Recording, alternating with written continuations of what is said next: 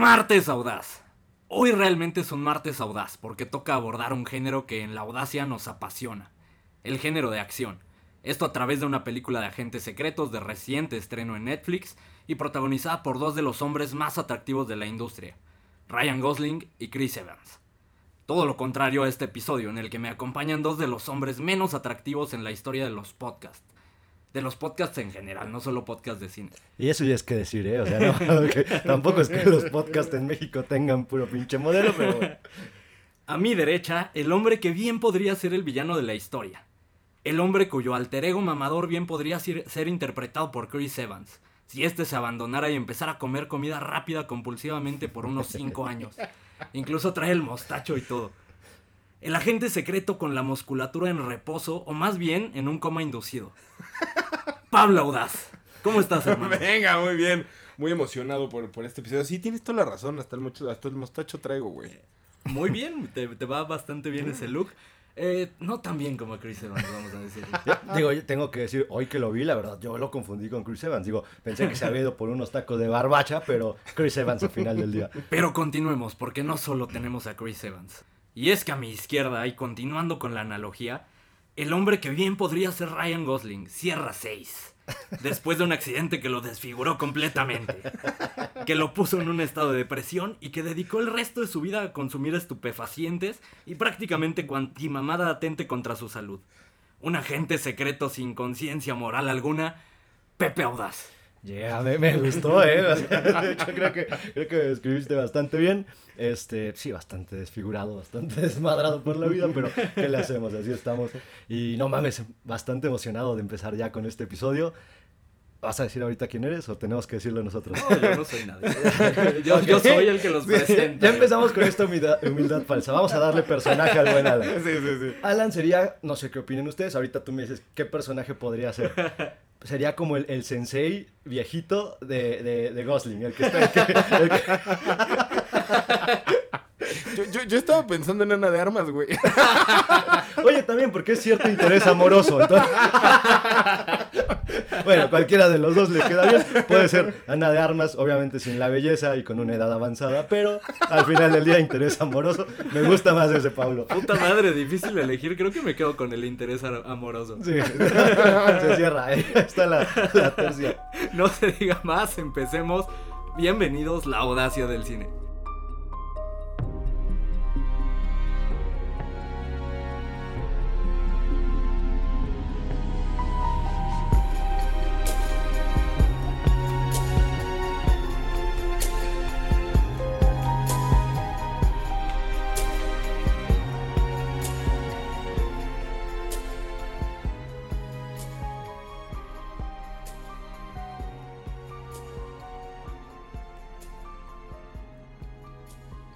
Oigan, y me puso muy nervioso lo del interés amoroso y se me olvidó mencionar que también vamos a hablar de Severance, una serie que vale bastante la pena, la cual ya todos vimos, ¿no? Uh, Sí. sí, uff. El último capítulo. No, no- no hay bronca, Pablo. Nosotros te vamos a vender la serie, entonces no te preocupes. Venga, sí, hay, hay- hay que decirlo, la verdad es que no, no pude hacer la tarea esta, esta semana, estuve muy, muy ocupado, entonces me aventé hasta el capítulo 4, pero yo me voy a enfocar en los aspectos generales eh, técnicos de la serie. Del y- 1 al 4. Exacto, exacto. Mira, técnicamente es media serie, no hay bronca, güey. Con eso ya puedes decir Ya, qué te ha exacto, parecido y qué has exacto. visto hasta ahora, me parece muy bien. Y también, por poco y no acabo la tarea, ¿eh? O sea, tiene con media hora que terminé de ver la serie. Semana bastante difícil, pero al final se logró, el objetivo se cumplió y terminamos de ver Severance. ¿Cómo Y no? estamos aquí listos para hablar del cine de acción, de esta película que se estrena, varios puntos que rescatar de esta película y mucho que mencionar, creo que da para hablar bastante y también un poco de, de Severance para cerrar el episodio con broche de oro con una gran recomendación y que va de la mano del tema de las plataformas de streaming. Claro, no sé si vaya a ser un poco o un chingo, porque Severance de verdad que da para muchísimas cosas. Creo que hace un par de episodios lo había mencionado Alan, este, eh, te habías terminado de ver esta serie y lo, lo rica que era. Y de verdad es que, pues, puta, por eso todo el mundo está hablando de esta gran serie. Sí, yo creo que hasta yo con cuatro capítulos podría eh, recomendarla ampliamente. Está muy cabrón esa serie. Ya, ya estaremos tocando ese tema. Nada que no hayas hecho antes. Recomendar cosas sin ver absolutamente nada. Nada nuevo para la audacia, también hay que decirlo. Mira, güey, yo recomendé la de Moon Knight. Y la verdad, ni la terminé, cabrón. O sea, Vio dos episodios y la recomendó y jamás la volvió a ver. güey. Güey, la vida es corta. O sea, Alan, tú porque ya llegaste a esa edad en donde pues puedes ver todo, güey. O sea, pero, pero la- Prácticamente los últimos años de mi vida. ya, o sea, tú ya esperas nada más el llamado de Dios, pero la gente joven pues, sí tenemos otras cosas. güey. Güey, además, la ventaja que tiene Pepe es que con todo lo que se mete se puede imaginar el final de la serie, güey. Aparte no duermo, güey, entonces nomás Exacto. o sea, las noches para mí pueden ser productivas. Su, su vida es una pinche serie en su cabeza, güey. Exacto. Pero una serie eh, de esas psicodélicas, hardcore, ¿sabes? Güey, estaría chingón. Güey, mi vida es Severance, güey, o sea, ya les contaré por qué, pero Pero platícanos primero de qué va The Greyman. The Greyman, ay, wow, una de las películas que más esperaba este año, honestamente. Que nos obligaste a ver, cabe mencionar. Ay, pobrecito, no. A ver, para empezar, Pablo ve todo, o sea, Eso sí. menos Severance. Sí, para Pablo no fue un pedo verla, ¿no? Y tú ya estás en esa edad donde te fumas todo, güey, o sea, hasta tú lo has dicho, te fumas todo lo que va. Cuando tengo un motivo, sí, esta vez fui obligado completamente. La verdad es que ni siquiera la traía en el mapa y fue completamente por que querías meterla en el episodio. Espero que traigas muchísimo de qué hablar para el episodio. Pues no sé tú qué viste, da muchísimo para hablar.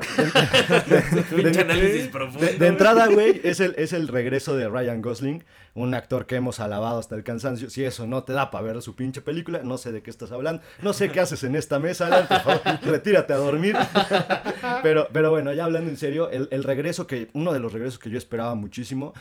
A esto hay que sumarle el factor de, de Chris Evans, el factor de los hermanos Russo, que también estaban ahí inmiscuidos, una producción de Netflix que costó aproximadamente 200 millones de dólares. Uno pensaría que va a ser una película épica. A este lo sumamos que de alguna manera tiene algunos de los géneros que más eh, le gustan a la gente y que también los rusos han demostrado que lo hacen muy bien. Lo demostraron con Civil War y The Winter Soldier, que es como este tipo de películas en donde hay al- algún tipo de conspiración detrás de la trama principal y hay ciertos giros que te pueden llevar a cosas maravillosas dentro de la cinta. Entonces, la verdad es que sí esperaba mucho esta película. Y bueno, ya, ya hablaremos de esto. Eh, no sé, me quedo con un sabor un tanto amargo porque a pesar de que la película es entretenida, la película no se ve de 200 millones. Sí es cierto, tiene un envase bonito y todo. Ay, estaba olvidando, hay que sumar también que está Ana de Armas, una de las actrices que hemos mencionado, lo viene haciendo increíble. Y creo que ni siquiera creo que el tema sea una cuestión de actuación de ninguno de los tres personajes. Hay algo que me deja un sabor muy amargo y que me deja como con muchas ganas de que algo más hubiera ocurrido. Vamos a intentar desmenuzarlo, pero ¿qué les parece si empezamos por los hermanos Russo? Como ya lo mencionaste, Joe y Anthony Russo, ¿quiénes son para los que no están familiarizados con la carrera de estos dos hombres? Hermanos, eh, han dirigido y son los responsables de algunas de las películas más taquilleras, más populares y también hay que decirlo, de mejor calidad del de, MCU, del, del universo cinematográfico de Marvel digamos que son la carta fuerte de, de, Kevin Feige. Son los directores a los que recurren cuando tienen un proyecto eh, importante, un proyecto grande. Y han dirigido Avengers Endgame, han dirigido Infinity War, han dirigido Civil War, han dirigido Winter Soldier. Infinity War y Winter Soldier para mí de las mejores películas del, del MCU en mi opinión.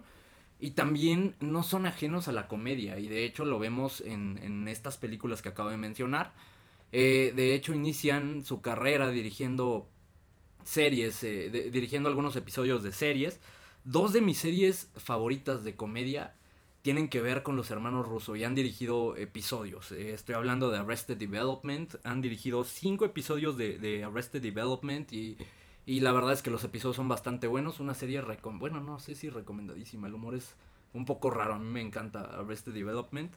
Eh, y de Community, que es una gran serie también en mi opinión. Ahí hacen mancuerna con Dan Harmon, creador de Rick and Morty. Y eh, para Com Community fungen como productores y directores. Productores de toda la serie, directores de algunos de los mejores episodios de la temporada 1. ¿A qué voy con esto? Son directores que se puede decir son especialistas en entretenimiento, son especialistas en, en películas, comedias ligeras, que eh, son sumamente entretenidas para la audiencia. Ahí totalmente de acuerdo, creo que tienen una carrera que ya de por sí habla. No sé si. si el, el, el, vamos, no sé si Netflix en, en, algún punto les detuvo la mano porque justo yo, yo igual, igual que Pepe me quedé con un sabor un tanto agridulce, un tanto amargo cuando terminé de ver esta película, precisamente porque yo estaba esperando algo más épico, precisamente porque Pepe te lo vendió así, claro. Exacto, exacto. O sea, a mí Pepe me dijo, Está mamado con los rusos. la hipocresía contigo a la entrada de la extensión de la palabra. Tengo que ser objetivo. Pues, ¿Eres, si algo, ¿Eres periodista si, o qué? Si tengo, un, si tengo un pecado es la objetividad y se sabe. Si tienes un pecado es ser mamador, por Dios, ¿de, ¿de qué me está hablando este mequetrefe? Objetivo, el de periodista a la nada. No, Cállate. Es más, se cancela todo, ya no. Güey, pero es verdad. Y es que, a ver, o sea, creo que también Netflix lo estaba haciendo bien. Ha, ha sido un año fuerte para, para Netflix, sobre todo porque han bajado sus acciones y así invirtieron bastante en esta película prometiendo un chingo de cosas. Y metiéndole a los hermanos Russo, a Ryan Gosling, a Chris Evans, a nada más. Se esperaba algo más para esta película, neta. Ya bajémosle a lo mamador y, tienes un punto completamente. O sea, se llevan a los hermanos Russo, que si algo saben es, es hacer que la gente vea sus películas. Y hacer películas entretenidas y crear franquicia y ser piedra angular de, de cualquier proyecto, en este caso del MCU, todas esas películas se podría decir que son piedras angulares de este universo enorme que crearon y de esta maquinaria de billetes. Entonces, ¿qué hace Netflix? Les inyecta 200 millones y le dice, pues tráete a, dos cabrones y, a Ana de Armas que están metiendo muchísima gente al cine. Eh, dos de los actores más populares del momento y, que sin duda eh, son sinónimo de taquilla. Entonces, realmente no se veía cómo pudiera fracasar, ¿no? Esta película y eh, pues sí hay eh, opiniones contrastadas tanto de la gente como de la, de la crítica. Y hay que decirlo, eh, para esta película se llevan a su grupo de escritores, escritores que han colaborado con ellos en prácticamente todos estos proyectos que ya se mencionaron. Y está basada en la novela de Mark Greene, esta novela de, de agentes secretos con la intención claramente de hacer más películas. De hecho, la secuela ya está confirmada y la dejan descaradamente abierta para eh, pues alargar esta historia o seguir dándole contenido a esta misma historia, ¿no? Sí, digo, creo que ese, y ni siquiera está bien, digo, al final que hagan su, su saga o su franquicia como ellos quieran, Ahora creo que tampoco les va a alcanzar en algún momento para hacer películas de 200 millones que van directo a su plataforma. O sea, creo que es una locura que, que hagan este tipo de proyectos porque mínimo mándala al cine a que recaude algo de lana. O sea, creo que ha sido un año muy difícil para Netflix, como decías, este Pablo. Eh, las acciones están por, creo que les bajó la mitad de, del precio que tenían. Se les está yendo suscriptor por todo, por todo el mundo, no saben ni para dónde irse. Entonces, de alguna manera, gastarte 200 millones en una película que va directo a su plataforma y que ellos creían, no sé si lo veían de esta manera, como el, la elegida para impulsarlos nuevamente en el mapa de, la cinematografía y que todos otra vez hablaran de Netflix, de los rusos, de, del regreso de Gosling. Este, no sé qué tanto les va a pesar, no sé qué tanto les va a doler el haber gastado 200 millones, porque de verdad es muchísimo dinero. Hemos hablado hace poco de películas que no han costado ni, ni 100 millones y que han estado increíbles y que algunas les ha ido bien en taquilla, algunas no, pero pero al final creo que en cuanto el producto que te entregan y la manufactura y el, envoltorio y el, embalaje son muy bonitos y están de la misma calidad que esta película. Entonces, o sea, yo no digo que la película se vea chafa, pero no se ve de 200 millones, honestamente. Vamos a tratar de descifrar el por qué no se ve de 200 millones. De entrada, el elenco, pues ya te gastaste la mitad de, esos 200 millones con ese elenco. Tienes a Ryan Gosling como Sierra 6, el, el protagonista y el agente secreto eh, digamos, al que seguimos a lo largo de la película. Tenemos a Chris Evans como un villano, un gran villano, la verdad hay que decirlo, me, me sorprende Chris Evans como, como, villano, creo que lo hace bastante bien y rompe un poco con esa imagen que traías de él de, Capitán América, en mi opinión. Etiel Sana de Armas, que está en prácticamente todas las películas de acción últimamente y que lo hace increíble. Eh, me tocó ver algunos videos de, de ella entrenando para la película y la verdad es que lo hace de manera majestuosa y eh, de verdad, también hay que decirlo, creo que tengo, como dicen los chavos, creo que tengo un crunch con Ana, con de Armas. tengo un crunch. Tenga su cocola, Para estar en onda con la chaviza. Y también meten a este cuate que también está siendo súper popular y está en muchísimos proyectos actualmente, que es, eh, y voy a tratar de pronunciar, no sé si lo voy a pronunciar bien, Regé Jean Page eh, como Carmichael, prácticamente el jefe de, la, de esta eh, sección de la CIA. y que es el protagonista de Bridgerton y que está eh, jalando muchísimo, muchísimo público femenino a, a, Bridgerton en este caso y a Netflix. Entonces, buscando esta fórmula para justamente que la gente se suscriba, que la gente vea esta película. Para ustedes, ¿funcionan estos 200 millones? ¿En dónde los invirtieron? ¿Qué, ¿Cuáles? Empecemos por los desaciertos de la película, ¿les parece? Sí. Ok, va. Va, va, va. Sí, me late.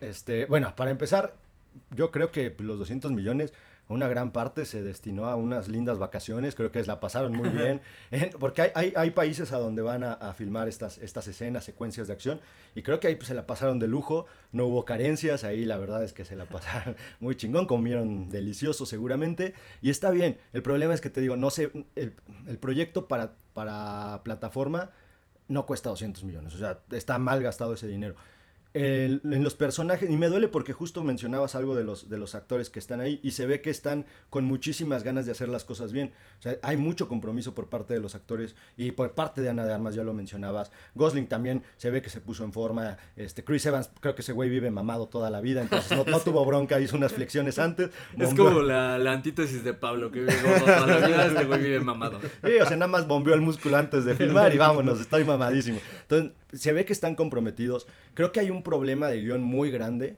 y creo que hay un problema de tono en, las actuaciones muy grande. Porque el, personaje que interpreta Gosling, y a pesar de que tiene mucha química con, con, Ana de Armas y con Chris Evans, se ve fuera de tono. Por ejemplo, el, el villano de Chris Evans, él lo está intentando muchísimo y se agradece eso pero el villano de Chris Evans está en un cliché impresionante. O sea, de verdad, desde la caracterización, ya sabes que este güey es, o sea, un villano de, de, caricatura. Y no con esto digo que su, su actuación sea caricaturizada. Ya me estoy poniendo otra La tercera es la vencida. Con esto, a, lo que me refiero es que está en un tono distinto, está en un tono donde nada más es malo porque es malo. No tiene ningún tipo de motivación dentro de la película para que tú entiendas por qué es tan culero el cabrón. O sea, realmente nada más es malo porque es un soldado culero mercenario que contrata a alguien porque es muy cabrón, pero es malo. Pero realmente no entiendes el odio que tiene hacia, hacia el personaje de Gosling, el por qué está haciendo esto. Solamente es malo y tampoco entiendes como esta parte de que tal vez como el personaje de, de, Joker, de Heath Ledger, en donde sabes que nada más porque quiere chingar a la gente, es así. En este caso no lo entiendes de esa manera. Creo que esa parte tiene que ver mucho con el guion y el diseño de los, de los personajes dentro del mismo guion y de la historia. No, no creo que tenga que ver tanto con, el, con los actores mismos, porque ellos se ve que lo están intentando en todo el tiempo. Y esa parte creo que al final se agradece, se disfruta pero pues no, no creo que les haya salido de la manera más adecuada. Que sabes, yo Chris Evans lo traigo como un acierto, a mí me gustó bastante lo que hace con este personaje, pero tienes razón, al final no tiene una motivación, sin embargo Chris Evans lo logra bastante bien, en mi opinión, creo que es una, una actuación sólida y, y también es, es divertido de verlo en la pantalla en todo momento con este el look completamente diferente con este look que estoy viendo en este momento a mi derecha también. Exacto. ya, salió Pablo mamador. Exacto. Pero sí, la realidad es que es de lo que más disfruto de Chris Evans. Yo creo que el problema, y bien lo mencionabas, es un problema de guion. Eh, siento la película superficial, siento que le, le, falta profundidad a los personajes. Por ahí lo intentan un poco con, con Ryan Gosling. Eh, pero la verdad es que para cuando llegan a intentarlo, pues no sé, como que esta esta historia ya pecó de superficial. Que, ojo, no por eso digo que no sea entretenida la película, porque al final digo, si con 200 millones haces una película aburrida, pues, ¿qué estás haciendo en el cine? Sí, carajo, todo se fue al diablo, ¿no? Eh, pero sí la siento superficial, incongruente por momentos. En mi opinión hay como tres momentos al menos en toda la película que pudo, pudo haber terminado. Ya sea porque le pudieron haber disparado al, al protagonista o porque pudo haber muerto en una eh, situación en la que te presentan como un pinche superhéroe en la, en la película Ryan Gosling. Eh, creo que pudo haber terminado un par de veces. Y si algo me mata una película de acción, es justo eso. que, que haya un evento tan incongruente que dices, puta madre, pues ahí se pudo haber terminado la película sin problemas, ¿no? Es que ese creo que es un punto muy en contra que nunca sientes peligro para el personaje de Ryan Gosling. Claro. En ningún momento, o sea, en todo momento es que también se salva de las formas más impensables, pero ya superan el- eh, la línea de lo que te está contando la película. Entonces, cuando superan eso, dices, no mames, ahorita este güey va a volar en algún momento. Y que por, algún, por alguna razón pareciera en una secuencia que va a volar y dices, no, ya, esto, esto se está pareciendo más a Rápidos y Furiosos Justo. que a una película de los rusos. Creo que ahí es donde tuve el mayor problema. Estás hablando de la secuencia del avión y, y la verdad es que no puedo ni darte la razón ni contradecirte porque puta madre, no vi un carajo en esa pinche secuencia del avión. No se entiende nada, güey. Sí, y nada. dices, 200 millones y de verdad esta, esta secuencia es tan confusa. O sea, no estoy viendo absolutamente nada de lo que está ocurriendo. Solo movimientos vertiginosos y muy rápidos, pero sin sentido. El caso contrario, y mencionabas que se siente como un personaje que no le va a ocurrir absolutamente nada. También a John Wick le pasa esto. Pero está tan bien escrita esta película y también dirigida que eso pasa a segundo plano y el tono va eh, acorde a lo que te presentan en las tres películas que han hecho de John Wick. Sí, totalmente de acuerdo. Creo que, y, y sí, creo que mi principal problema con la película es parte del guion. Y precisamente, sobre todo con el personaje de, de Chris Evans, que aunque él lo hace muy bien, él, él y, y cómo actúa lo hace excelente, siento que desperdiciaron muchísimo al, al- al villano. Y, y- y justo es, es esta parte de incongruencia de, te lo presentan como, güey, es, es un loco y, y no mames, este güey puede destruir al mundo en dos segundos. Y después, o sea, tres doritos después, el güey manda a todos sus achichincles a hacer todo su desmadre y él está sentado sin hacer absolutamente nada. Y justo el trasfondo que te dan es, ah, es que es sociópata. Y como es un sociópata, pues hace mamadas. Entonces, entonces, ah, órale, no, pues gracias por, por el trasfondo tan, Ahora, tan también hay un pedo ahorita que, que- que mencionas a, a Chris Evans. Hay una bronca muy grande. Hay al menos una ocasión en donde pudieron haberlo matado sin problemas y no lo matan. ¿Por qué? Pues porque, Porque la película tenía que continuar. porque come caca, sí. porque si no, no hay putazos entre, entre Chris Evans y Ryan Gosling. Y ahí la verdad es que te baja la experiencia. Porque te digo, o sea, por un lado no sientes un peligro para el, el personaje principal y por el otro, pues cuando está en peligro el, el villano, pues no, no lo matan. ¿Por qué? Pues porque, o sea, a todo, al que es. sea que se atraviese le dan un balazo y vale madre. Este güey tuvieron oportunidad de matarlo al menos, te digo, al menos una, si no es que más. No, ni madres, no, lo vamos, no le vamos a hacer nada, ¿no? Entonces, Justo.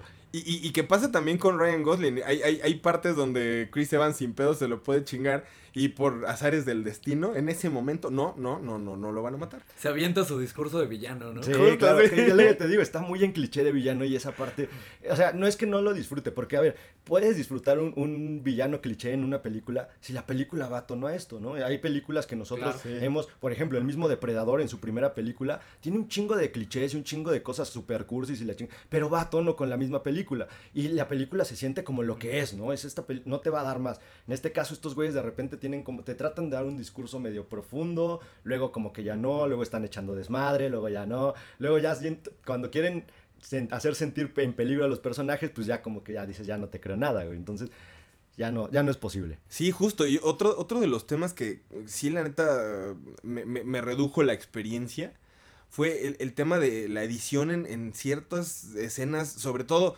escenas de, de acción, escenas de peleas, escenas eh, que, que en realidad es que creo que toman los peores ángulos, sobre todo de Ana Darmas. Que hay, algo, hay escenas donde yo la veo muy bien y otras escenas donde llego a notar la, coreo- la coreografía que traen, ¿sabes? O sea, y es, y es un tema de edición y que lo hemos eh, platicado en, en muchas otras películas de acción, que la, la edición juega un papel importantísimo en esas escenas de acción.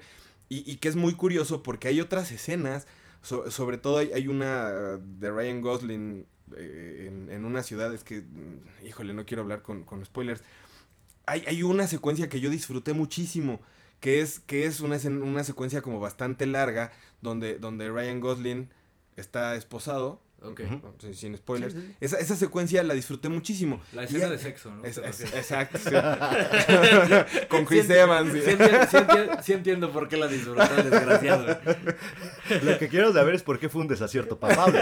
¿Qué quería ver? Quería estar en medio de los dos, güey.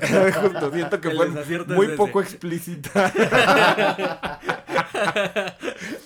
Pero justo, o sea, es- esa secuencia es muy buena y hay otras secuencias que, por ejemplo, la, la del avión que no se ve un carajo, o hay, hay secuencias donde Ana de Armas está peleando y que tampoco le, le dan como el, el mejor ángulo y hasta cierto punto se ve coreografiado.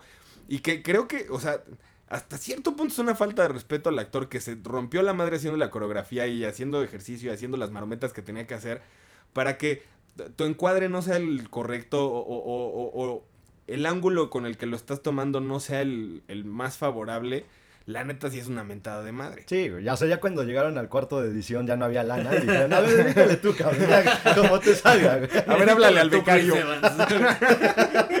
Gosling y Chris Evans editando ahí juntos, güey. Oye, córtale aquí, cabrón. Les estamos pagando un chingo, al menos editen. Ah, los llevamos de vacaciones, Sí. no están cabrones. Al menos editen.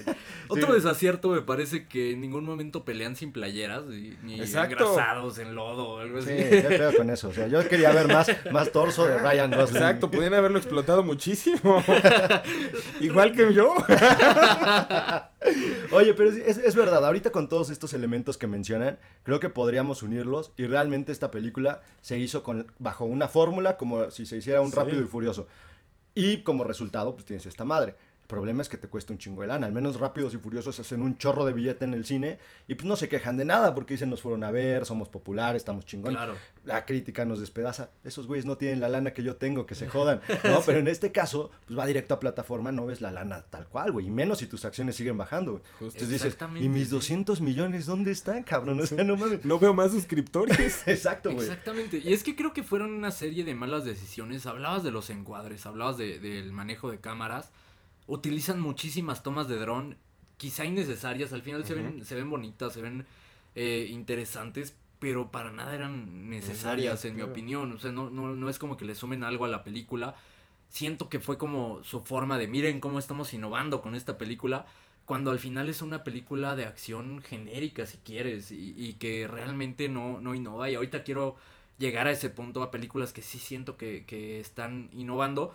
Pero antes quiero decir que a pesar de todos estos errores y que ya mencionamos muchísimos errores dentro de esta película, me pareció una película sumamente entretenida y con la que te pasas pues un buen rato. Y creo que otro acierto eh, para la audiencia, no tanto para la, la compañía, pero para la audiencia es que esté en Netflix. O sea, el, el acceso es muy, muy fácil y si tienes dos horas eh, libres de tu tiempo, eh, las dedicas a ver esta película y la verdad es que vas a pasar un rato entretenido.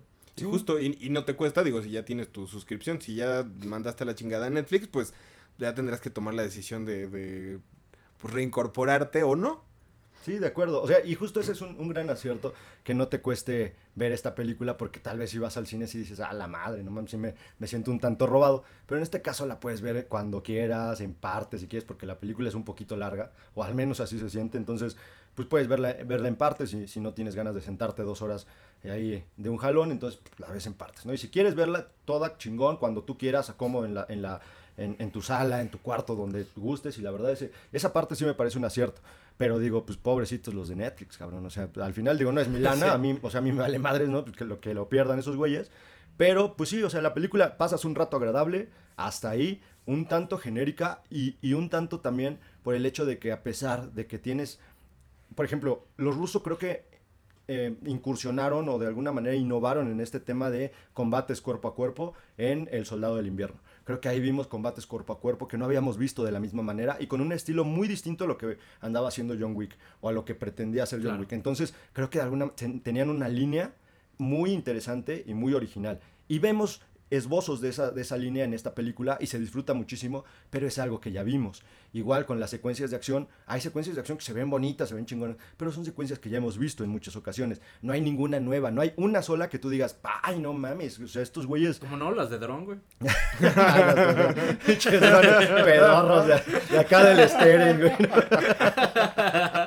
No, sí, desafortunadamente esa parte es la que me deja. eh, creo que eso es lo que me deja más el, el- sabor amargo de no tener una secuencia que diga, no mames, cuando hicieron esto, te voló la cabeza. Creo que ahí fue donde. Y es que vamos a darle profundidad a este asunto, vamos a ponerlo en contexto.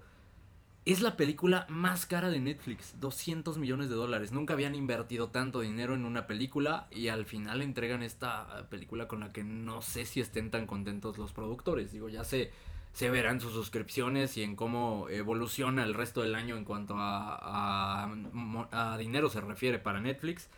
Después de esa, la, la segunda más cara es esta película Red Notice, 180 millones de dólares, que la verdad yo ni vi.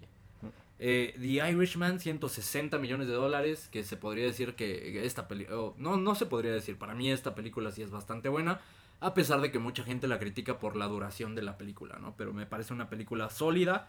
Eh, después de eso, Escuadrón 6 con 150 millones de dólares, otra película que no vi. Triple Frontera, 115 millones de dólares, una película que igual te deja ese saborcito amargo de puedo ser más, tenía un elengazo, Oscar Isaacs, Ben Affleck, eh, eh, se me fue el nombre de, de Jax, de, de Sons of Anarchy. Ah, este, Charlie. Charlie, Hunnam. Charlie Hunnam, un gran elenco.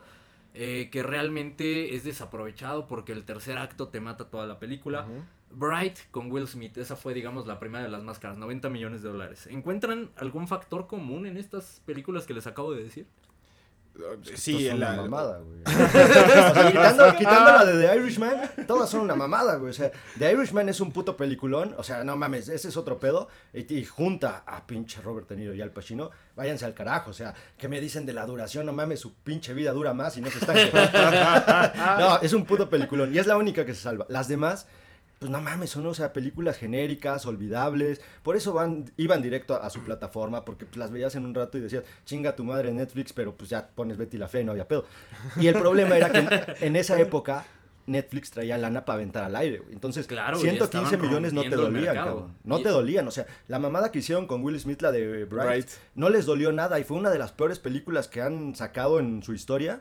Y a pesar de que es una historia corta, o sea, fue una chingadera, pero no les dolía nada. Decía, ah, está bien, Will Smith, vete a madrearte a Chris Rock, no hay bronca. Pero no, o sea, el varo no lo ves. Aquí sí ya te está doliendo, porque tu, tu empresa se está yendo a la quiebra prácticamente. Sí, justo. Yo la neta es que sí creo que ahorita están haciendo cosas desesperadas, ya desesperadas, por, por ganar suscriptores o por regresar a los números que ya tenían y lo están haciendo muy mal. Las decisiones que están tomando son pésimas cuando, cuando empezaron con, con esta, esta caída en sus acciones, su, su, reacción fue, ay, híjole, estoy perdiendo lana, ¿qué hacemos? Ah, bueno, vamos a decirle a los suscriptores que ya no pueden compartir sus cuentas. sí, güey. No mames, qué gran idea.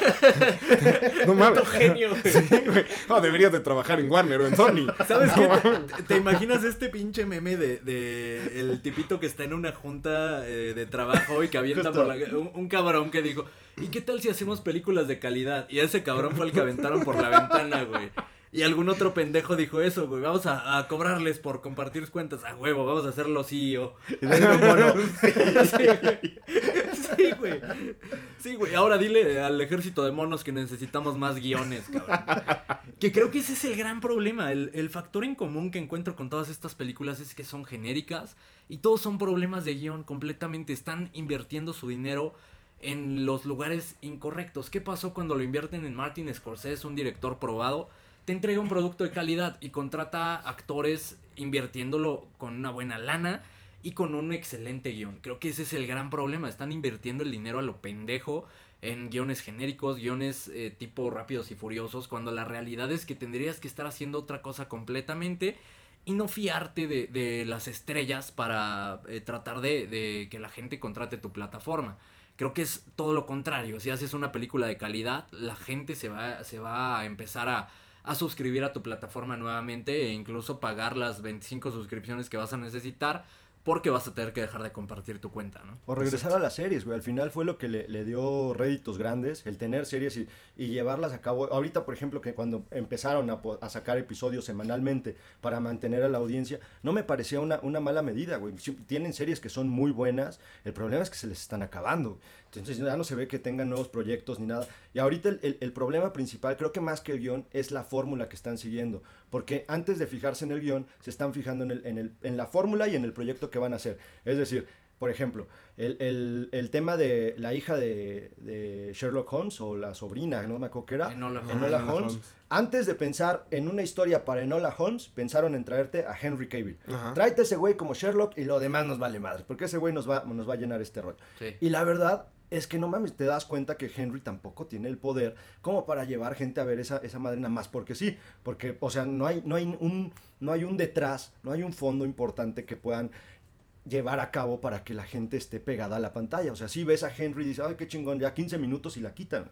Sobre todo porque en el tema de plataformas le das ese poder a la gente. Cuando van al cine, les duele más salirse de la, de la función. Y aparte, aunque te salgas, ya pagaste el boleto, entonces ya fuiste un número más. Pero estás en plataforma y pues, güey, si quieres la quitas. Ahora, también ese es otro punto.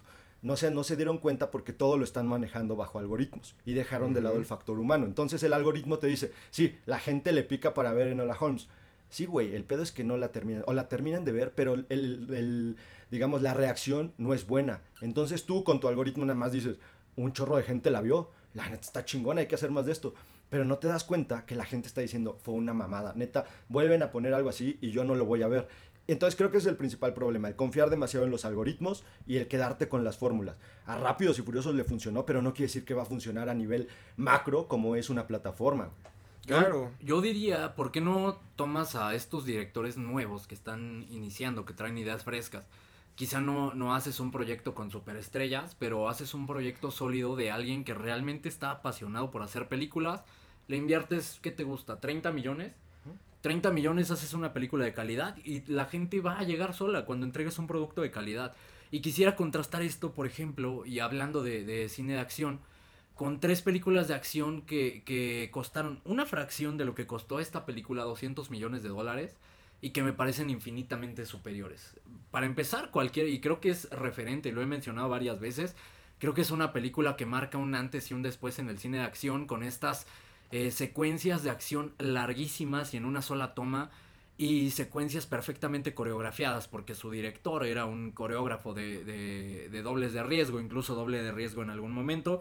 John Wick cuesta una décima parte de lo que cuesta esta película, 20 millones de dólares. Y es una gran película. Y, y, es una película que puedes ver una y otra y otra y otra vez. Las puedes ver en loop. Y es infinitamente superior, en mi opinión. Tienes también Nobody, que eh, si bien se podría decir que es una película que de alguna forma imita la fórmula de John Wick, lo hace bastante bien con Bob Odenkirk, película que ya abordamos en La Audacia del Cine. Bob Odenkirk lo hace increíble, el protagonista de Better Call Saul. Y también una película que me parece divertidísima, tremenda película que costó 16 millones de dólares, no los 200 que costó esta madre. Atomic Blonde, otra película de acción, eh, mismo género, una actriz eh, bastante importante, Charlize Theron. Una película sólida, una película que también te muestra eh, ciudades interesantes, está, es bellísima visualmente y tiene esta secuencia de acción que a mí me encantó y creo que vale la película completamente en las escaleras, este plano secuencia larguísimo en las escaleras, 30 millones de dólares. Entonces no me vengas con mamadas de que necesitas un presupuesto gigantesco para hacer una película de acción. ¿Qué tal si haces una de estas? Una de estas tres nada más. Sí, sí, sí. Pues es que 30 es lo que te cobró que pinche Chris Evans, güey. O sea, no mames, no hay forma de, que de costar eso la película. Pero qué pinche necesidad de traer a Chris Evans cuando puedes tomar algo, güey, algo interesante, cabrón. Algún pinche, no sé, se me ocurre ahorita, Peter Dinklage, eh, el personaje que, que interpreta a Tyrion Lannister en Game of Thrones haz una pinche película de acción con ese güey. Estaría interesante, ¿no? Al menos me, llamaría, sería algo. Estaría muy cagado. Sería algo original y, y, creo que si lo toma un buen director, igual podría ser algo chévere.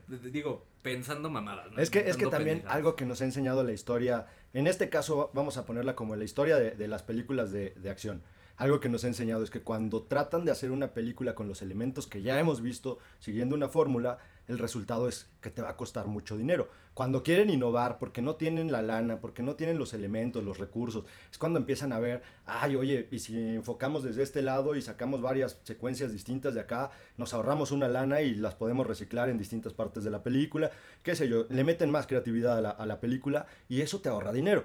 Entonces acá, pues la, la, bronca no es tanto de los rusos, de Chris Evans, de, de, Gosling. La bronca es de Netflix que pago esta madre, güey. O sea, o sea, si yo voy con Netflix y le digo, oye, voy a poner a Pablo Audaz y a Alan en una pinche película bien chingona, güey, dame 200 millones, ándale.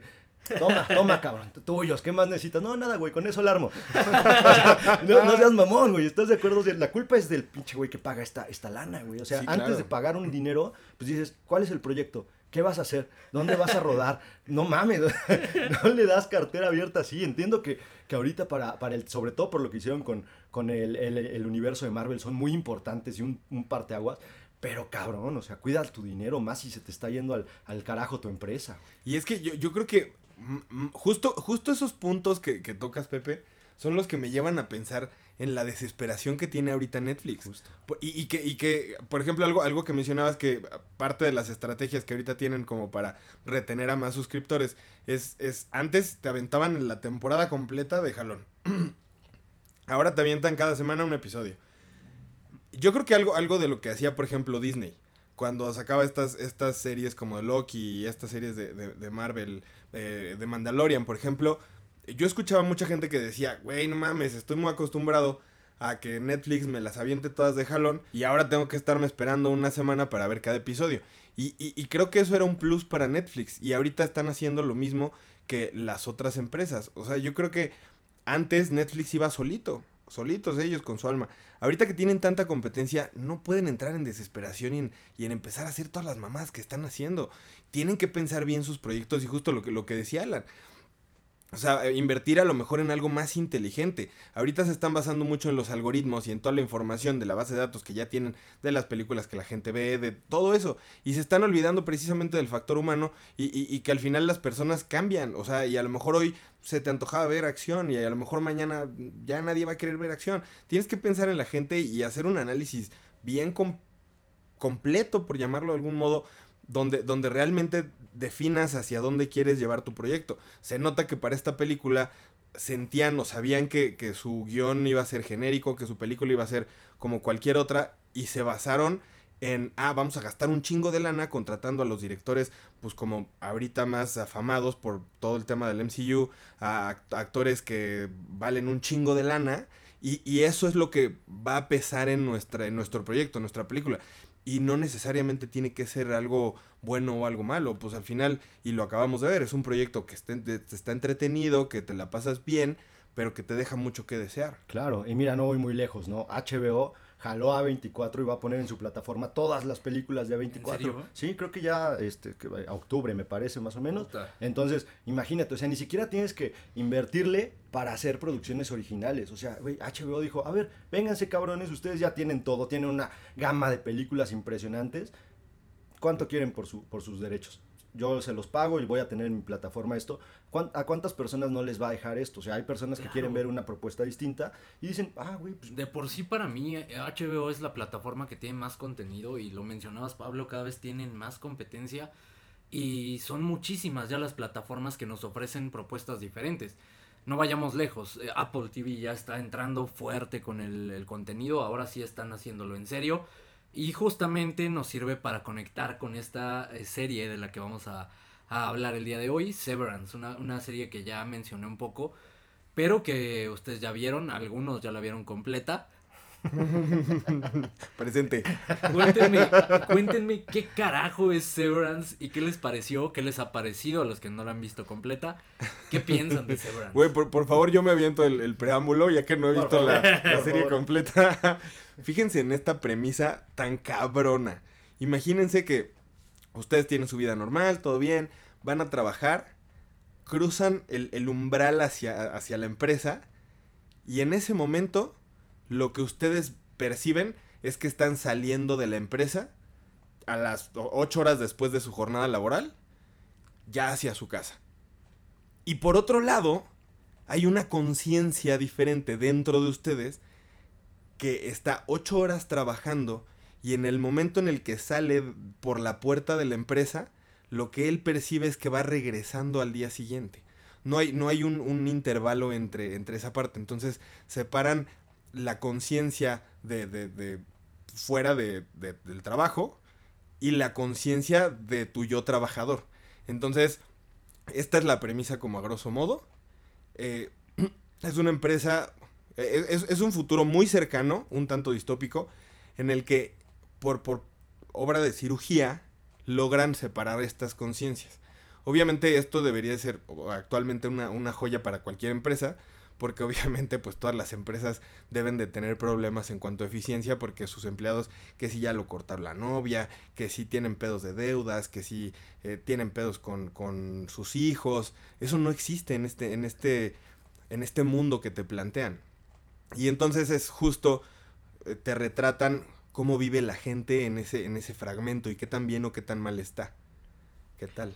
Una wow. gran premisa, lo, lo vendiste de una forma impresionante. Y yo lo hubiera resumido de otra forma, prácticamente Pepe Audaz los lunes. No, güey. Fíjate, les voy a decir algo. O sea, honestamente, veía esta serie y fue mi 2017, güey. O sea, no mames. Estuvo cabrón, güey. O sea, la veía y decía, güey, me, me cercenaron, güey. No, esto, estuvo muy. La verdad es que sí tuve un 2017 bastante caótico y un tanto parecido a lo que pasaba acá, nada más que, pues a mí me cercenaron todo el 2017, güey. Ya desperté el 18 y fue como de, ah, la madre, ¿qué pasó? Con sus pros y contras, ¿no? Porque también, como decía la vez pasada, güey, qué chingón que no te acuerdes de las mamás que hacen el trabajo, güey. Y no solamente de, de, de chingaderas desmadrosas, güey. O sea, también pongámonos un poco en el lugar de estas personas que trabajan y que constantemente son vapuleadas por sus jefes, güey. Pendejeadísimos, güey. O sea, no mames, imagínate ser, no sé, güey, el guarro de un pinche diputado. Hay diputados que son una patada en las pelotas, güey, que son soberbios, que son groseros, que son una madre. Y, güey, todo el tiempo a su, a su gente de seguridad las tratan como calzón, güey. O sea, no mames, vete para acá. O si te hablo a las 2 de la mañana, me contestas a las 2 de la mañana, pendejo. Y no mames. Entonces imagínate la carga que ellos tienen ya emocional de un jefe así y llegar a sus casas con sus familias, tratar de poner otra cara, muy difícil, güey. Este tipo de personas sí desearían que les, que les cambiaran este chip y que puta, saliendo de este pedo, llegar con su familia, ¿cómo estás, hija, hijo? ¿Cómo estás? Este, no mames, cenemos, tranquilos, no traer estos problemas de, me va a hablar este cabrón, me va a pendejear, me va a ningunear, porque para esos güeyes, pues este cabrón no es nadie, ¿no? Entonces también y viceversa, muchos de estos güeyes de, de, seguridad o de estos güeyes, incluso lo hemos visto, ¿no? Que son secretarios de algún güey cabroncísimo y seguramente los tratan como ellos llegan a tratar a personal incluso de restaurantes, ¿no? Que llegan, ¿qué pedo, güey? Tráeme lo que yo quiera y si no, ahorita le hablo a aquí no sé quién y todo. Pero cuando van a sus chambas, son el más bajo en la cadena alimenticia, porque hay que decirlo, en los trabajos hay cadena alimenticia, güey. O sea, claro. está cabrón, güey. Claro, y, digo, esos son como pros, ¿no? Porque, digamos, no te acuerdas de todo eso y no afecta tu vida personal el trabajo. Pero ¿qué tal para el cabrón que tiene que fumarse las ocho horas en el trabajo y luego otras ocho horas? Pues eso está horrible pensando en la, gente que prácticamente nació al entrar a este trabajo. Ahora otro acierto para la, para la empresa, ¿no? Una empresa, imagina una empresa que, que maneja información sensible pues qué joya para ellos que los empleados fuera de ahí no tengan memoria y no sepan absolutamente nada, ni siquiera a qué se dedican. Nuevamente, como cualquier integrante de la audacia del cine, ¿no? Que va al trabajo, presiona botones en la computadora, no sabe para qué chingados, pero al final ahí está trabajando. Ahí está. creo que también ese es otro punto muy importante que, que plantea la serie. Bueno, de entrada, la serie me da la impresión de que es como esta nueva 1984 para las, las generaciones de, ahora, los más chavitos, ¿sabes? Porque creo que las, las generaciones que van después de nosotros son las más emprendedoras, justo porque nacen con este miedo de trabajar en una pinche empresa, porque para ellos trabajar en una empresa ya no es algo cool. O sea, de nuestros antes, o sea, antes de nosotros, por ejemplo, nuestros padres decían, "No mames, entré a trabajar a tal empresa. Uy, qué chingón, no mames, soy un ejecutivo de tal. Uy, qué chévere." conforme fueron avanzando las generaciones, eso ya no es cool, o sea, eso ya, ya es algo que no tiene sentido para tu vida, es como algo, digamos, estás perdiendo tiempo en un lugar en donde claramente eres reemplazable, o sea, y lo he dicho muchas veces, la gente que cree que es muy importante en sus trabajos no tiene idea de lo que está viviendo, güey, o sea, nadie es importante tan importante en ningún trabajo. Güey, a Steve Jobs, siendo el, el, pinche dueño de la compañía, lo corrieron, cabrón. O sea, ¿a ti qué te espera? O sea, nadie es tan importante para, para poder ser tan relevante dentro de la operación de una empresa. A todos en algún momento les va a tocar ser cambiados. Dígase, en el mejor de los casos bajo una jubilación y si no, güey, pues la cagaste y vas para afuera en dos por tres. Entonces, esta parte me, gusta mucho porque creo que para estas nuevas generaciones va a ser una, serie de mucho terror psicológico. Sí, claro. En donde van a decir, puta, yo no quiero acabar así, güey. Yo no quiero ir a esta empresa. Mamá, no me mandes a trabajar. Déjame hacer una pausa. Ustedes, ustedes sí son irreemplazables en la audacia del cine. lo sabemos, lo sabemos. No me veo haciendo la audacia del cine con alguien más. En este trabajo sí son indispensables. Es que para empezar, güey, pues tú, tú qué, güey. haciendo la audacia, ¿qué, güey? No, ¿Aquí de qué me estás hablando? O sea, se, va Pablo y se acabó la audacia, güey. Ya no tenemos escuchas, güey. Llegó Pablo y tenemos más escuchas. güey, yo, yo, yo estaba por, por soltar así una lagrimita de macho y tú diciéndole a la güey, ¿tú qué, güey? La audacia se acaba, güey. ¿de qué me estaba hablando este güey? No? Una vez más, ya salió el Alan mamador, güey. No, pero... Estoy yo, muy confundido, no, no entendí, güey. Estoy muy confundido. O sea, ¿Me insultó, güey? Creo que sí, güey.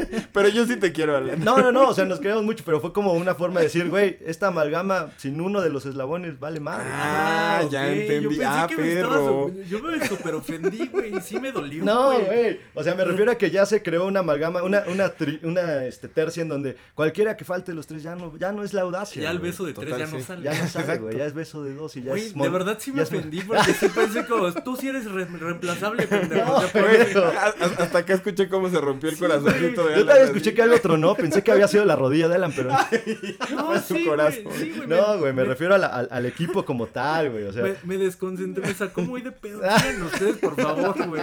Necesito superar este trago. Sigan, por favor. Severance, güey. Ben Stiller, güey. hasta pronto. Ah. Problemas técnicos. No, me refiero a que, güey, si en el equipo, y es que, ah, eso es a lo que iba hace rato, güey, o sea, realmente la, la parte importante de cada equipo y de cada trabajo es la parte eh, de, en cuanto a la persona, la parte humana. Si no hay esa parte humana, no existe tu pinche empresa. O sea, puedes tener un güey mucho más chingón. Por ejemplo, Alan, te dedicas, no sé, güey, a construir casas, güey. Y en esa construcción puede haber un güey que construya casas mucho más cabronas que tú.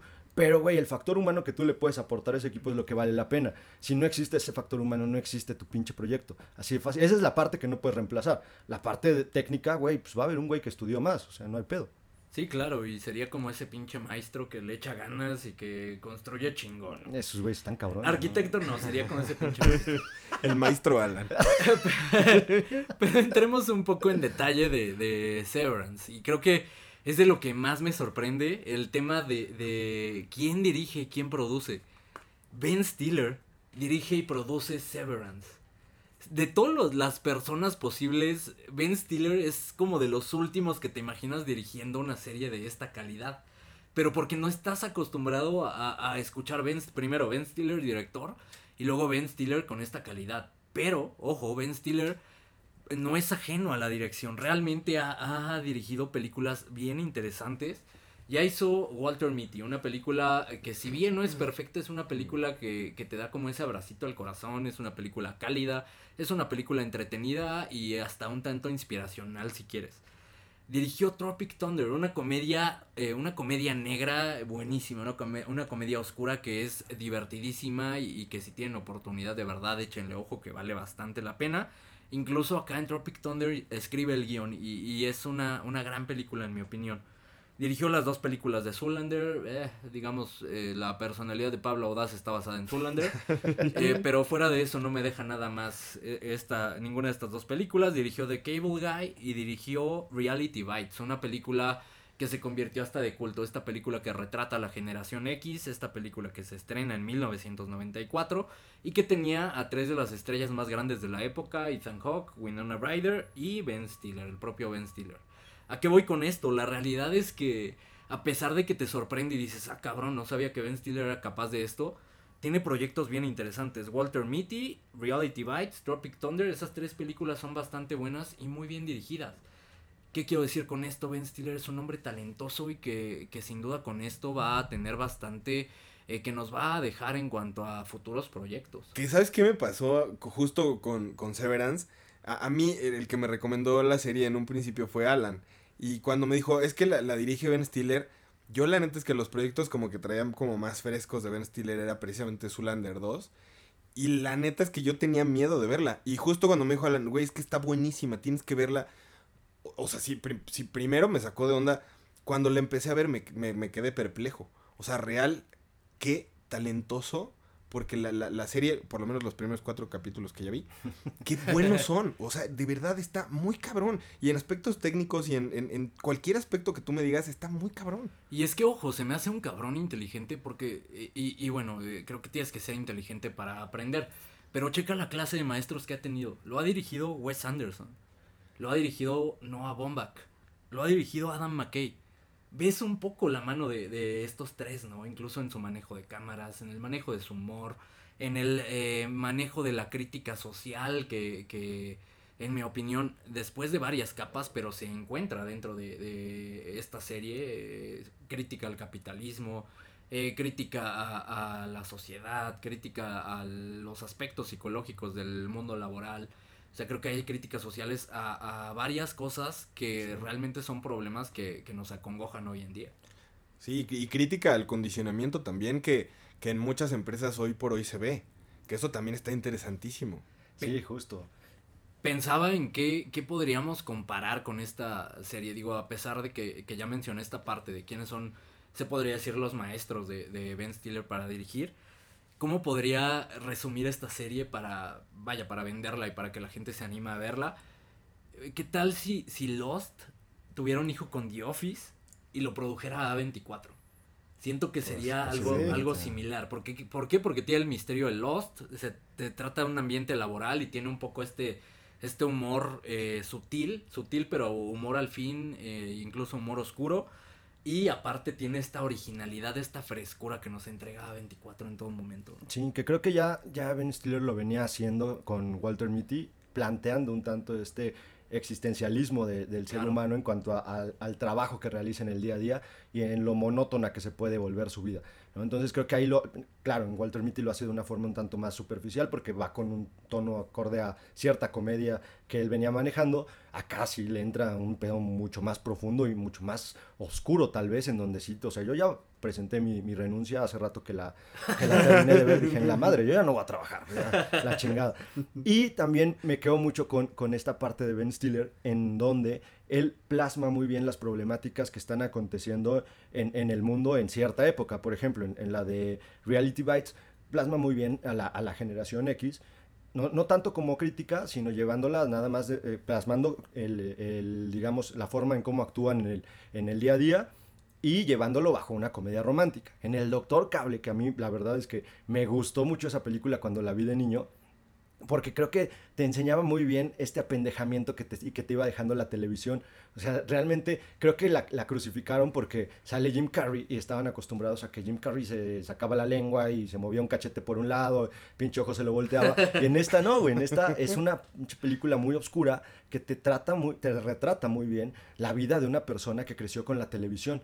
Entonces, toda esta falta de, socialismo que, que le, le faltó, de, de socializar con la gente, del abrazo paterno, materno, de poder tener amigos, o sea, toda esta falta de lo convirtió en un personaje creado a base eh, de lo que vio en la televisión. Entonces está muy Prácticamente mi vida, güey. necesito volver a verla porque la vi de, de niño y la verdad es que no me, no me gustó, pero sí necesito volver a verla ahora con lo que me mencionas que ya me identifiqué. Entonces, No, estaba, estaba muy cabrón, o sea, de verdad sí te plasmaba muy bien. Digo, bajo ciertos estándares también, y al final es Jim Carrey y siempre va a estar actuando de manera exagerada en ciertos puntos de la película. Pero, pues, güey, la verdad es que trata de plasmarte muy bien, como dije, este apendejamiento que te causaba la televisión en, en esa época. Luego, este, con el tema de Zoolander, creo que la primera. No es que, o sea, tampoco es un peliculón, pero es disfrutable. Sí. Y tiene críticas muy buenas al mundo del modelaje. Hoy por hoy creo que un tanto cancelables, tal vez algunas, por- y me refiero a esta secuencia en donde van en, en un jeep este, a, la, a la gas y que se le prende Sí. fuego. Creo que por ahí si alguien le escarba y ve esa secuencia, puede ser algo cancelable. esa prácticamente es la vida de Pablo. Puede ser, puede ser. Puede ser. Y ahora con Severance, la vida de Pepe Audaz, la vida laboral de Pepe Audaz. Entonces prácticamente resume nuestras A- vidas. hasta hoy, estilo. porque ya dije que renuncié. Entonces ya, ya no más, ya me voy a quitar la, la cercenada de encima. Y mencionabas los aspectos filosóficos, y, y sí, tienes razón, tiene bastantes aspectos filosóficos, incluso ves esbozos de, de esta eh, teoría del gato de Schrödinger, ¿no? Dentro de, de esta serie, creo que está muy marcado el, el tema de la caja y prácticamente estas personalidades adentro de, de esta corporación, pues son como este gato de Schrödinger, ¿no? Que realmente no sabes si el gato está muerto por dentro o si... No sé, me, me encantó esta, esta parte. Y muchísimos aciertos encuentro en, en esta serie. La premisa que ya mencionamos es una maldita joya. La dirección de Ben Stiller es, eh, vaya, ya lo mencionamos y lo abordamos un tanto a profundidad, majestuosa. El manejo de cámaras que utiliza para meterte justamente dentro de esta monotonía me parece increíble.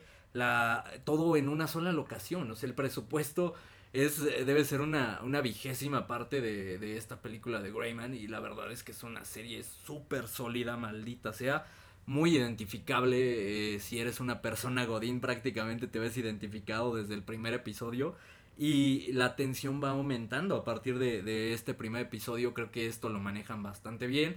Y te digo, me recuerda mucho a Lost, que tienes esta, esta necesidad enferma de ver el siguiente episodio porque te dejan con este cliffhanger eh, interesantísimo y que te hace eh, seguir queriendo más y más para llegar a ese pinche final de temporada que wow, es brutal, me parece brutal, creo que vale muchísimo la pena porque uno de los desaciertos que puedo encontrar de- dentro de la serie es que podría ser un tanto lenta, ya hablé de la monotonía, quizá esta parte es la que está eh, pues defraudando a mucha gente que está acostumbrada a ver las cosas rápidas, porque sí vemos bastantes digamos, acciones cotidianas dentro de los, de los personajes, que en mi opinión es un acierto porque te, te mete a la psicología de los mismos personajes.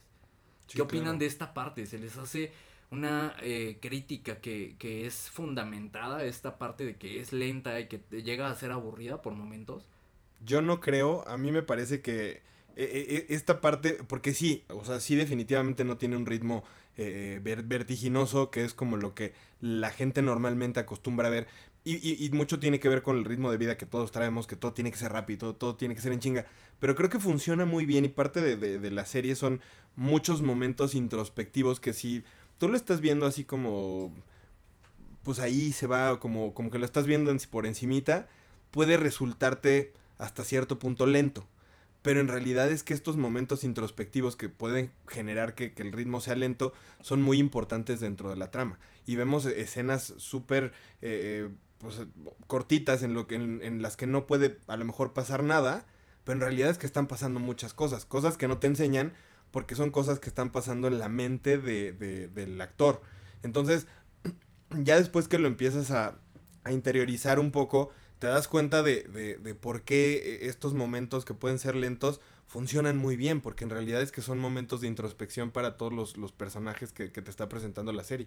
Sí, yo la verdad es que creo que es bastante justificada esta parte lenta que, mencionas, Alan, porque creo que tiene una razón de ser y creo que la serie también busca incomodar al espectador. Y, creo que también por eso hay gente que de alguna forma le está, le está pegando, porque hay muchas, muchas cosas que ven dentro de la serie con las cuales se sienten identificados y que les puede llegar a incomodar, porque a veces esa verdad duele un tanto, ¿no? Entonces, por ejemplo, hay, hay un estudio y, lo hacían en, en, Estados Unidos, porque a raíz de la pandemia, el volver a las, a las oficinas se volvió realmente un caos. Entonces, hay un estudio en donde las, las personas están dispuestas a, buscar otro trabajo con tal de, de, trabajar desde casa, ¿no? Porque se dieron cuenta que, que, funciona muy bien, ¿no? Y las empresas se dieron cuenta que funcionan trabajando desde casa, pero de alguna manera no son pendejas. Estando en casa los trabajadores no tienen el mismo control que tendrían estando en sus instalaciones, ¿no? Porque las empresas lo que te buscan generar es un sentido de pertenencia, las, digo, las empresas sobre todo más institucionalizadas, ¿no? Entonces buscan generarte un sentido de pertenencia y por eso te dan un pinche pin para que lo traigas ahí puesto, ¿no? Y, y, este tipo de cositas, actividades. Ay, no mames, me acordé de tu cumpleaños, este, le hacemos un pastel al cumpleañero. o sea, este tipo de cositas y de detallitos te dan un sentido de pertenencia y sientes que eres parte de una comunidad dentro de esa empresa, ¿no? Entonces, cuando se van a sus casas, se dan cuenta que disfrutan mucho de estar con sus familias. Algunos no, algunas personas terminaron separándose, se rompieron matrimonios, pero, pero algunas otras disfrutaron mucho de esta, de esta parte. Se dieron cuenta que trabajando desde casa podían hacer más cosas, podían ser más productivos en muchos de los aspectos que antes no podían, porque también los, el tema de los traslados a las, a las corporaciones es, es un caos. O sea, hay personas que viajan cinco horas para trasladarse a su, a su fuente de trabajo y ese es un problema. Entonces, Muchas personas decían, yo estoy dispuesta a buscar un nuevo trabajo con tal de no regresar a la oficina. Algunas otras decían, yo estoy dispuesto a, renunciar a los incrementos salariales que me puedan dar con tal de quedarme en mi casa y yo no tengo bronca de trabajar como sea porque lo puedo hacer desde acá. Entonces, esta incomodidad que te genera la serie va encaminada a eso, porque al final te das cuenta de muchas de las cosas que hacen las empresas para que te mantengan dentro de sus instalaciones. De alguna manera te quieren tener dentro de sus corporaciones. Y, no porque tampoco voy a decir, es que las empresas son malignas, no, o sea, está chingón, pues al final tenemos que chambear y tenemos que ganarnos la lana para lo que quieran, para los pinches vicios que tengamos, hay que ganarse el dinero. Me mama que fue lo primero que vino a su mente. Güey, pues es que cada vez se, mama su lana en lo que quiere, güey. ¿Cómo mides tu economía? Con los vicios que me gasto. Depende de la calidad del, del, vicio, ya digo, ah, me está yendo chido. Entonces, esa es, esa es, esa es la parte cabrona, ¿no? O sea, la, la, empresa ve de una manera, porque tienen sus departamentos, sobre todo las empresas más grandes, en donde están viendo constantemente qué estímulos darle al trabajador para que siga yendo a trabajar gustoso. No porque, una vez más, no porque sea irreemplazable, sino porque también encontrar a alguien de la noche a la mañana para que ocupe un puesto en donde tú ya ya capacitaste, en donde tú ya diste este, estímulos, donde ya le metiste lana, pues también está, está cabrón. Entonces dicen, bueno, a ver, ¿qué quiere? No, pues a ver, ofrécele una lana más. Ah, güey, ofrécele este, un bono de algo para que lo mantengas motivado. Ofrécele, no sé, güey, que le vas a dar carro de la empresa, güey. Se lo vas a dar cuatro días a la semana. O que le pones un bono de gas para que vaya feliz y no, no se queje del trayecto. Entonces van buscando este tipo de cosas para mantener al trabajador enfocado en lo que quieren. Esta serie en algún momento nos lo muestra en ciertos Claro, aspectos. de forma ridícula. Exacto, güey. Justo ridiculizando estos estímulos en donde te dicen, no mames, o sea, a lo mejor sí a ti te dieron un carro, qué chingón. Pero hay otros cabrones en donde neta los, los estímulos son, güey, toma una paleta. Y no, y no es broma, salió hace poco una noticia en México, ¿no? Que un güey que llevaba no sé cuántos años, creo que 30 años en una empresa que le dieron una bolsa de dulces, güey. O sea, no mames. Güey, ¿en dónde para pedir trabajo ahí, cabrón? Qué gran estímulo. Sí, no, gracias por tus 30 años, hijo de puta. Ya te puedes largar. ¿Encuentran desaciertos en la serie? Ya hablamos de todo lo positivo y que, que creo que es muchísimo, pero ¿encuentran algún desacierto en esta serie, en los cuatro episodios que, que muy dedicadamente has visto, Pablo? Yo no encuentro, hasta ahorita no he encontrado ningún desacierto. Las actuaciones me parecen geniales. Y ¿sabes, ¿sabes qué otro acierto que no, no- no hemos tocado y me gustaría eh, tocar? El tema de la música.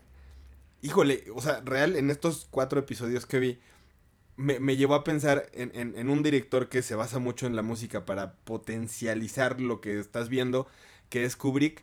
Obviamente no diría que Ben Stiller va hacia allá, pero, pero me llevó, o sea, real, la música me parece un acierto magnífico en la serie. O sea, todo este soundtrack que tiene la serie lo, lo, lo manejan tan bien para, para, para meterte en este mundo cotidiano. Creo que lo hacen muy bien y, y- y- hasta cierto punto te genera tensión también la música. Que creo que eso es un acierto increíble para la serie. Sí, sí, de acuerdo contigo. En puta, desaciertos, güey, ¿no? Está muy cabrón. Creo que un desacierto, y si tuviera que venderlo a la, a la gente, sería algo de lo que platicabas, ¿no? De que en un inicio va lento. Probablemente hay gente que no, que no va a pasar de los cuatro capítulos, pero va a decir me quedé perplejo, como cierta persona que pero en realidad se le hizo lento y dijo, tengo otras cosas que ver, pero... Mejor veo Resident Evil. Mejor veo Betty la Fea, hay que aprovechar que ya, que ya lo van a sacar de Netflix. Sí, creo que esa sería la, la parte más difícil que, que pudiera encontrar si tuviera que recomendársela a alguien. Más allá de eso, también, digo, cada, cada generación lo verá de forma distinta. A lo mejor, y te digo, nuevas generaciones sí van a terminar muy, muy asustados del mundo corporativo que les plantean acá. Y tal vez si lo ven nuestros padres van a decir, "Ah, no le quieren ¿De qué chingar te estos quejas? Yo encuentro un desacierto bien, bien grande y es el hecho de que está en Apple TV y no mucha gente tiene Apple TV. Sí. Pero a qué voy con esto y, y retomando el tema de la competencia en Netflix, Apple TV lo viene haciendo bien. Tiene dos series brutales que ya solitas pagan la suscripción de Apple TV 70 pesitos y, y te puedes fumar Ted Lasso y después te puedes fumar Severance. Dos series que sin duda valen la pena. Igual contratarlo por un mes, 69 pesitos, ni siquiera 70, 69 pesitos. Ves las dos series, lo das de baja y lo recontratas cuando se estrenen nuevamente las series. Pero creo que justamente este sería un desacierto, que es, digamos, la, la plataforma menos popular.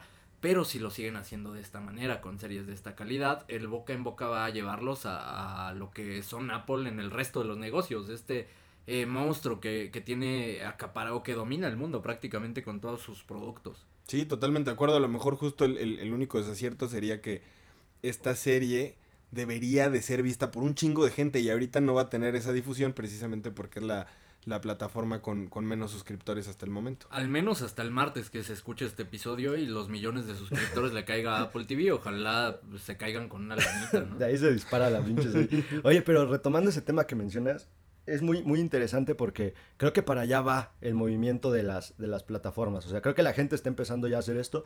Me anulo mi, mi suscripción de Netflix y me voy para, para Apple un rato, luego me voy para Paramount, luego me voy para la que tú para Amazon. Bueno, que creo que en Prime todavía por el tema de los, de los envíos y Ah, este claro. tipo de, de compras tienen un plus, pero en cuanto a plataformas netamente, pues, creo que se están moviendo mucho y para allá va a empezar a, a irse la, la gente, ¿no? Y esto por, por eso es que le está doliendo mucho a Netflix, porque la gente dice, no mames, ya no te voy a estar dando mi lana mes con mes porque ya no me estás dando nada nuevo, güey, o sea, no, no me vale para mí la suscripción. Y aparte también tomando en cuenta el, el- el poder adquisitivo de la banda, güey, o sea, porque México es un país pobre, güey, o sea, entonces no te da para tener cinco o seis plataformas constantemente, mes con mes, y aparte cuando las ves, güey, o sea, si, si chambeas de lunes a viernes, todo el pinche día, el, el sábado y domingo estás haciendo tus cosas, viajas con tu familia, lo que sea, ¿a qué hora ves seis plataformas, güey? O sea, no, no, hay, no hay tiempo, güey, no las necesitas.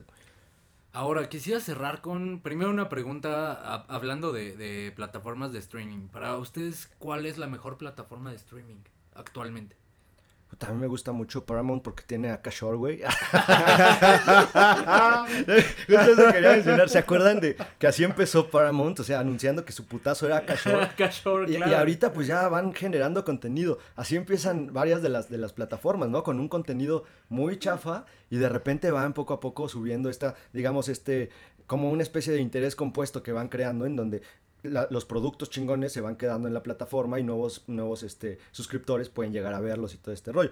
Creo que HBO es la más chévere porque tiene películas que a mí me maman mucho.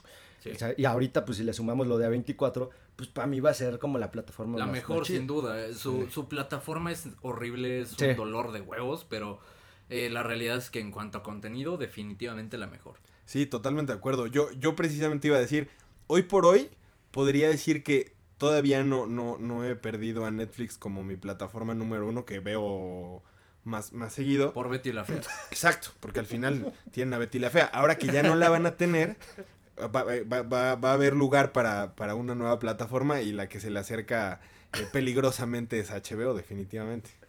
Y ya para cerrar, eh, ¿para quién consideran que es esta serie? ¿Quién sí o sí tendría que ver esta serie? Todos los godines. Básicamente, sí, sí, básicamente real. Yo diría todos, todos, todos, todos, porque esta serie incluso para la, te digo, las nuevas generaciones que, que son mucho más emprendedoras, la verdad es que creo que les puede funcionar muy bien para inspirarlos y para decir, güey, no quiero llegar a ese pedo, no quiero acabar así, vámonos a empre-". Porque, ¿a qué me refiero con que son más emprendedoras? O sea, y, y no lo digo como algo malo, sino porque tampoco las generaciones pasadas tenían tanto acceso a información y el tema de ideas se, le- se les complicaba un poco. ¿no? Entonces, por ejemplo, antes cuando la gente quería emprender pensaba en una tienda, en un negocio propio, en donde quedara cerca de su casa incluso. Ahorita muchos de- OnlyFans. OnlyFans, güey. Ahorita las, las nuevas generaciones dicen un pinche Only, güey. Bien estructurado, un buen fotógrafo, un buen camarógrafo y vámonos para el cielo, ¿no? Este, los, los, los guatos que son cabrones en tecnología, pues ahí están creando aplicaciones, creando plataformas, creando diseños. Están cabrones, o sea, Los verdad. vatos que son buenos para pinche nada hacen podcast esperando que en algún momento les caiga un pinche peso. ¿no? Justo eso iba a llegar, güey. Para allá iba mi pinche letanía. Por eso nosotros estamos en medio, güey. Sí, güey. Porque no somos tan trabajadores como nuestros padres y ni somos tan talentosos como las nuevas generaciones. Entonces, pues haz un Ni podcast. estamos sabrosos para abrir un OnlyFans. Exacto, güey. Por eso se acabó el proyecto OnlyFans Audaz que teníamos ahí en mente. Y justo. No, justo sigue en pie, no se ha muerto, no se ha muerto. No mames, ve al Pablo, güey. Tengo, tengo bonitos pies, güey. me partes la madre, güey. No.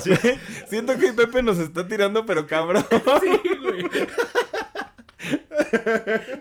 No, es que tampoco. no. Pero reparte hasta sin querer el ojete. Ahora, te- no, pero te voy a decir algo. O sea, ya hablando en serio, un Only de Pablo sería bueno porque este güey tiene la, la, la forma de. Hay una. No sé cómo le llamen, pero en, en la banda LGBT tienen como un pinche plus que le dicen como osos, güey. Una madre así. Creo que Pablo sería un muy buen oso, güey. Claro. Tenemos ahí un mercado. Ok, hay que buscar explotarlo. Mira, vamos a hacer lo siguiente. Pablo es la materia prima.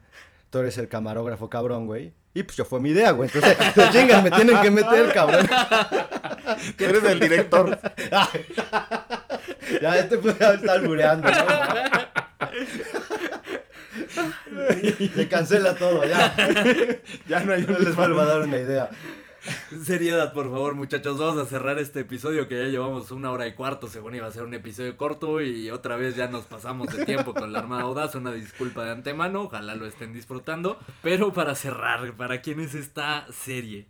Sí, eh, eh, definitivamente es para los godines, pero más específicamente para los godines que disfrutan el misterio, que disfrutan el sci-fi, que disfrutan los thrillers, que disfrutan el existencialismo. Un godín que quiere o que pasa un buen rato con todo este, este tipo de contenido, creo que va a pasar un rato increíble con esta serie y sin duda va a ser de sus series favoritas de- del año, me atrevo a decir. ¿Ustedes qué, qué opinan? Pues ahorita que mencioné, y me gustó mucho cómo segmentaste el tema del, del Godín. ¿Qué opinan si esta serie la ve un Godín que está hasta la madre de su trabajo?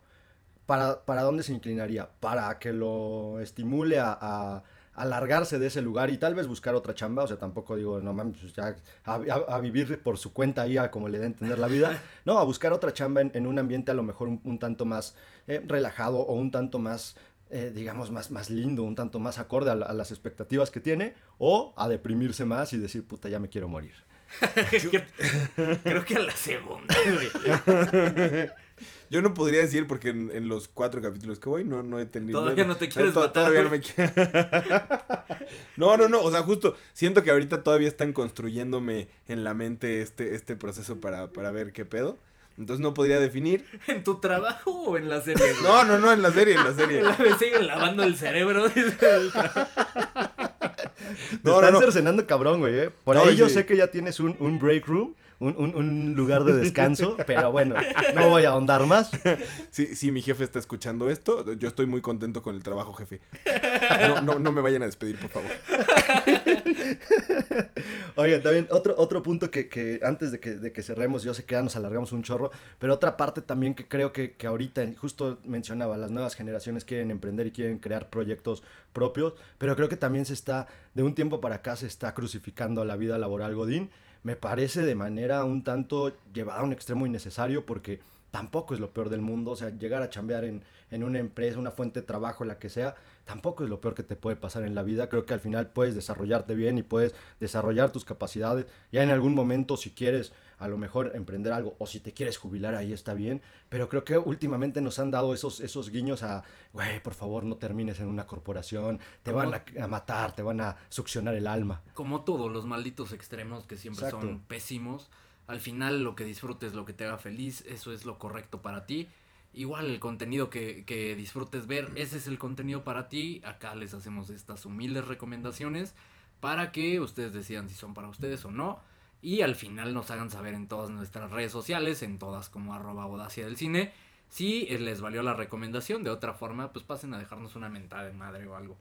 Sí, también. Por lo menos. Válido. Si no les gustó, pues digan, no mames sus series. Pinches mecos. Pero, y sobre todo también espero que hayan disfrutado el episodio y que pues se hayan dado cuenta que en la última parte ah, es prácticamente como las juntas creativas que tenemos. prácticamente así nos la pasamos antes de hacer el episodio y ya pues les creamos este aborto de... De ahí la calidad, ¿no? Del mismo.